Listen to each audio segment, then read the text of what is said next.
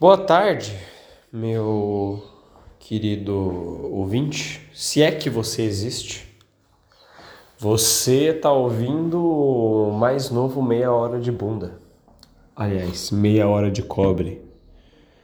Eu estou em São Paulo, no lugar mais barulhento possível, que é o meu apartamento, ao lado de um aeroporto e uma avenida, duas avenidas sendo uma delas a mais, não a mais, mas uma das mais movimentadas de São Paulo, que é a Avenida Santo Amaro.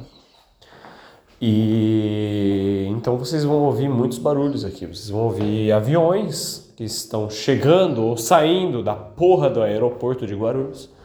Assim como vocês vão ouvir barulhos de carros, motos, pessoas passando na avenida, assim como eu andando pela casa, batendo portas, mexendo em coisas, acendendo cigarros, esse tipo de, de baboseira.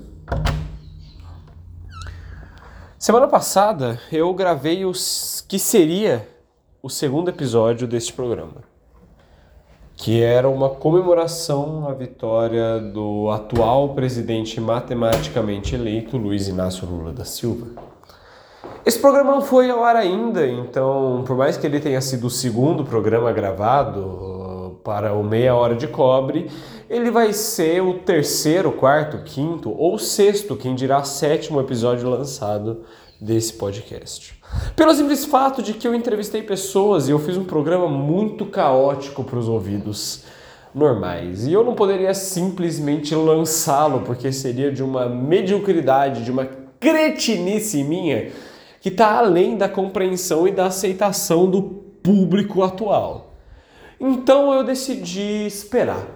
Eu decidi analisar, editar, mudar e depois postar. Acabou de passar um avião aqui, então eu decidi pausar a gravação enquanto eu falo. Eu vou fazendo isso, vou juro por tudo que é mais profano que eu vou tentar pausar a gravação sempre que eu for falar e tiver um avião passando por aqui. Mas o fato é que esse é o segundo programa que eu estou gravando e hoje eu tenho poucas coisas para falar, mas eu preciso falar. Eu tô sozinho.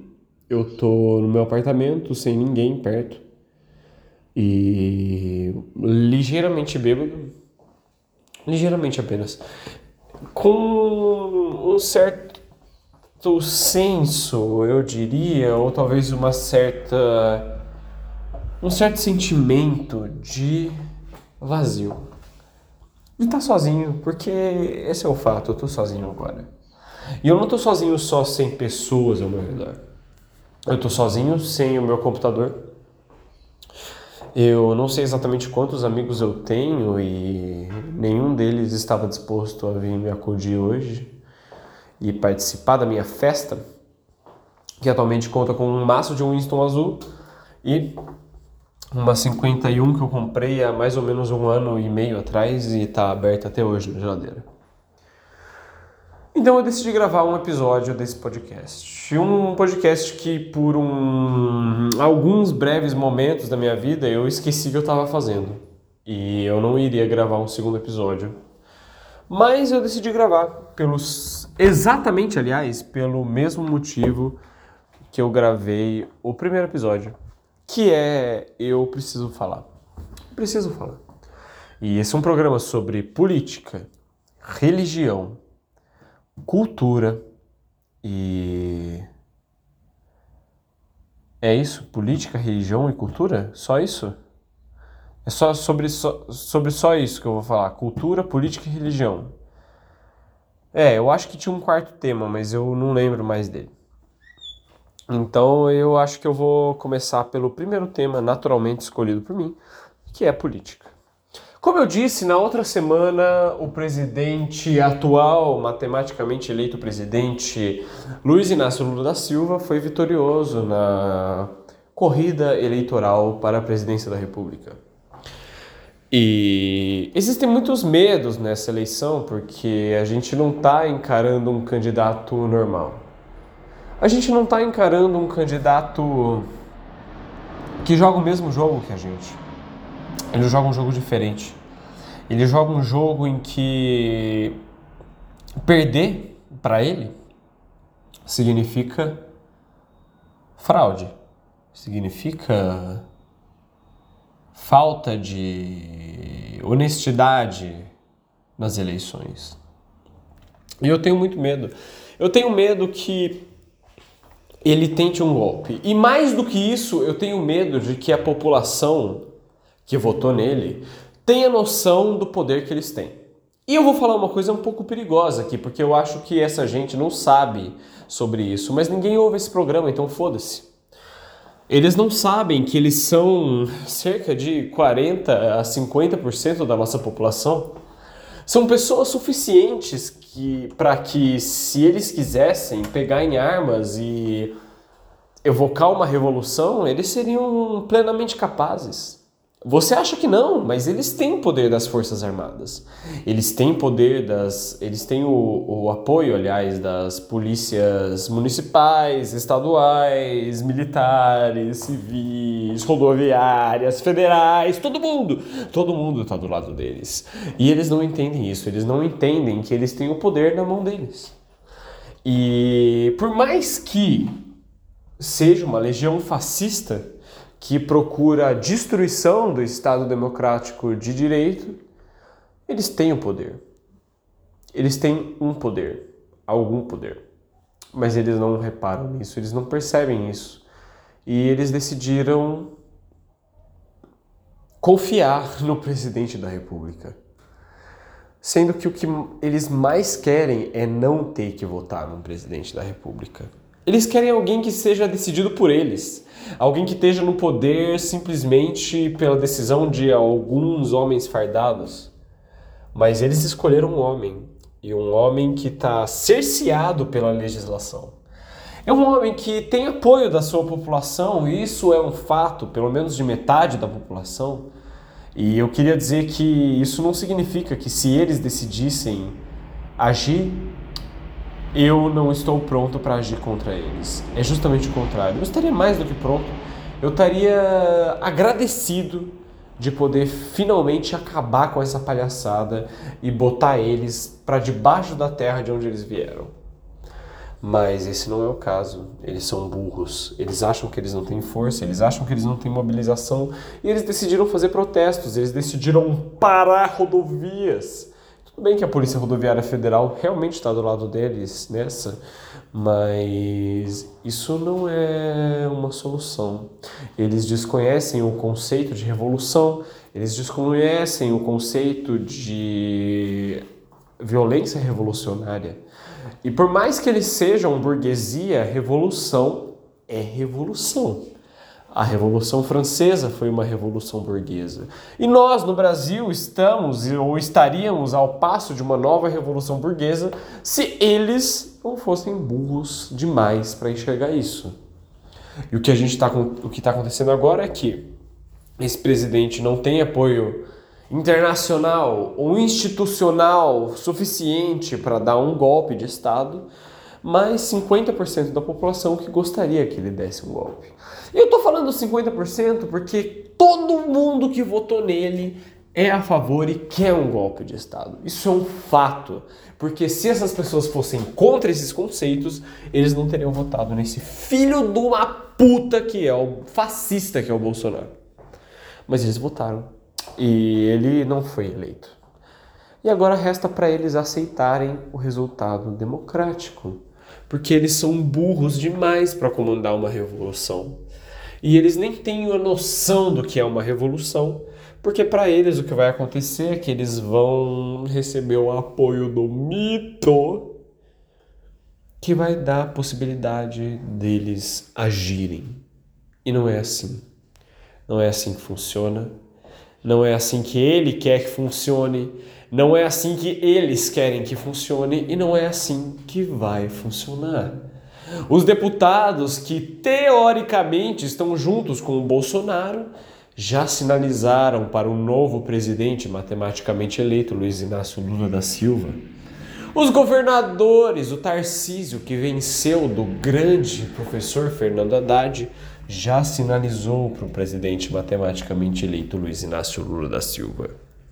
Os pastores que eram tão grudados com o ditador fascista Bolsonaro já sinalizaram para o presidente democraticamente, matematicamente eleito Luiz Inácio Lula da Silva. Até mesmo aqueles que se diziam os maiores apoiadores do presidente, coordenadores de campanha, que foram presos por jogarem granadas na Polícia Federal, já sinalizaram apoio ao presidente democraticamente, popularmente, populistamente, matematicamente eleito Luiz Inácio Lula da Silva. E acabou para eles. O que resta agora é lamentar e esperar que um dia eles tenham voz novamente. Mas para mim, a esperança é que essas pessoas percebam que foi tudo uma ilusão. Ninguém está do lado deles. E a única pessoa que realmente se importa com a sua condição financeira, a sua condição social e a sua condição pessoal é você mesma. Tanto porque as pessoas não têm obrigação nenhuma de saber a sua condição social, financeira ou pessoal. Nós apenas somos. De qualquer forma, um tema muito explorado por mim no segundo episódio, nunca lançado até o presente momento, do Meia Hora de Cu, nós estamos vivendo numa renascença trabalhista, em que tanto Lula quanto Bolsonaro pelo menos pensam ou almejam repetir os feitos do grande Getúlio Vargas. Lula, sobre os braços do povo, retorna do exílio para comandar a nação diretamente rumo a uma nova era. Eu tenho um problema com gêneros de palavras, mas isso tem mais a ver com a bebida do que comigo. Enquanto Bolsonaro, preso dentro do Palácio da Alvorada, comete suicídio. Por um tempo eu achei que ele realmente tinha se matado. E eu achei que teria sido uma vitória fenomenal. Não largo o catete, apenas morto. Não morreu. Pelo menos não fisicamente. Mas politicamente, Bolsonaro tá mais do que morto. Ele tá isolado, ele tá enterrado, ele já é comida para os vermes tal qual Getúlio Vargas. Mas não é surpresa para ninguém que a gente vive em um eterno getulismo. E se a China é o começo da ascensão de um Estado socialista em que a maneira capitalista de produção e cooptação dos bens é apenas uma minoria dentro da verdadeira intenção do Estado, nós vivemos em um estado completamente getulista. Desde que ele assumiu, todas as nossas políticas internas, externas, econômicas, sociais são baseadas no que o Getúlio Vargas fez. As oposições e os governos de direita e de esquerda têm alguma relação com Getúlio Vargas. O centrão, a extrema direita ou a extrema esquerda bebem da fonte do Getúlio. E é de lá que sai a nossa inspiração. Por mais que você não queira, por mais que você não saiba, por mais que você nem imagine. Bom, acho que era isso que eu tinha para dizer no âmbito político dessa semana. Agora, aos exatamente 14 minutos de programa, eu decidi falar sobre cultura. É assim que passar esse avião. Ouça.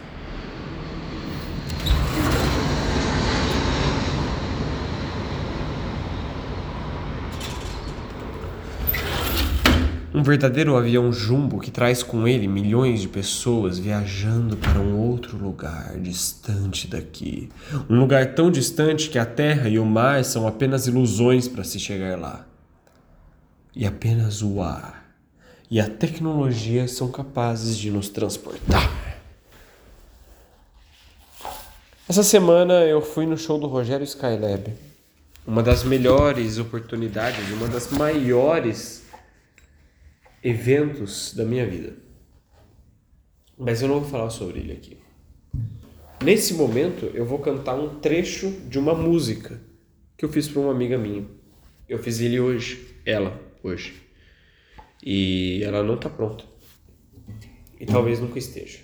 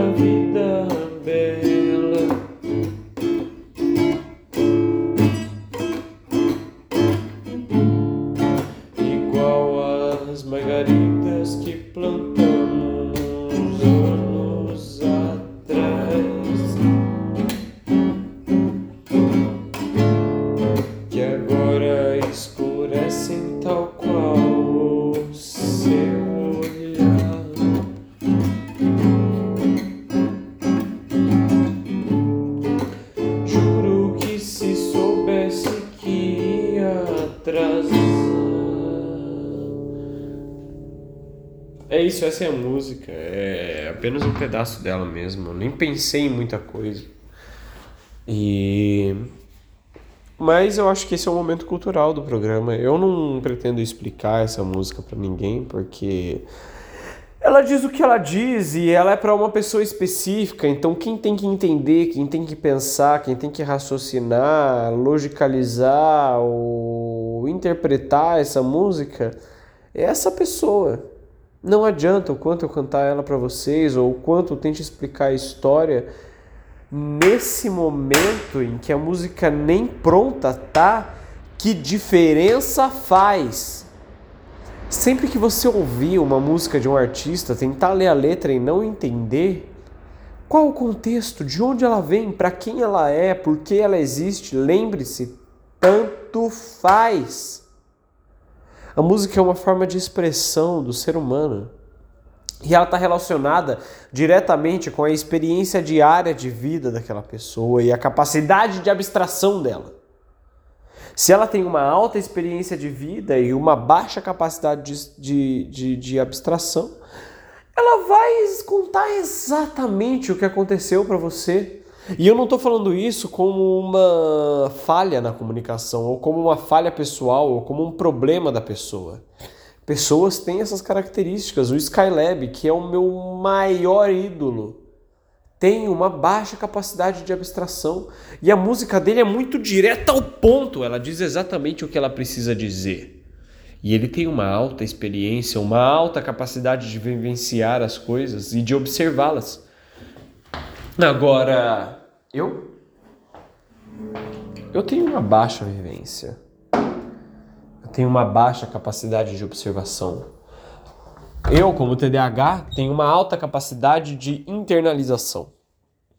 Mas ao mesmo tempo, eu tenho uma boa capacidade de abstração, modéstia à parte. Ao mesmo tempo que eu acho que a minha capacidade de abstração é nula. E cabe a você ouvir essa música e tentar entender de onde ela vem. Porque se eu explicar, que graça ela teria? Na varanda, fumando um cigarro,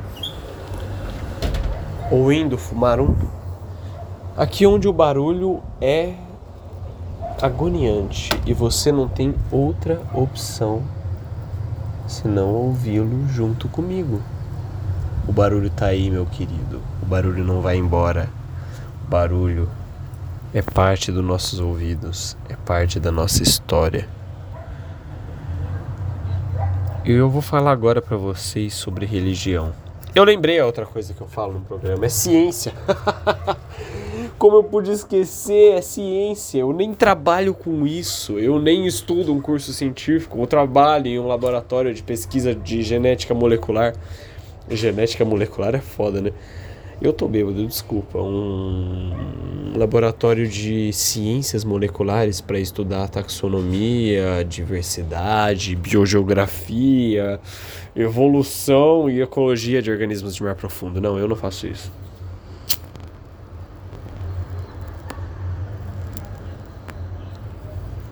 Mas me interessa pouco falar sobre isso aqui. Porque eu vivo isso todo dia. Eu penso sobre isso todo dia. Eu aprendo sobre isso todo dia e eu ensino sobre isso todo dia. O que me interessa aqui é falar sobre o que eu não posso falar, sobre para quem eu não tenho público. E eu vou falar um pouco sobre a minha religião. A igreja misteosófica leviatânica é aquela que você vai entrar depois de terminar de ouvir esses programas. Por que terminar? Tem um fim? Não, não tem um fim. Talvez você nunca entre, então. Ou talvez você goste mesmo assim. E entre antes mesmo do fim disso tudo. Leviatã é o tudo e o nada. Assim como os sons que estão me rodeando nesse momento, os pássaros batendo as asas, os aviões rugindo no céu, as folhas farfalhando sobre o poder dos ventos gerados por turbinas avassaladoras, motos de dezenas de cilindradas rasgando as ruas e carros parados, pessoas passando e conversando. O nosso conceito mais primordial é o conceito do caos, da desordem, da acausalidade que nos cerca, da nossa incapacidade de compreender, abraçar e vivenciar o mundo da maneira como ele é. O mundo é caótico, essa é a nossa primeira percepção como sociedade, como humanidade, não como pessoas. Isso é Leviatã. Leviatã é o caos, é o que é e o que não é.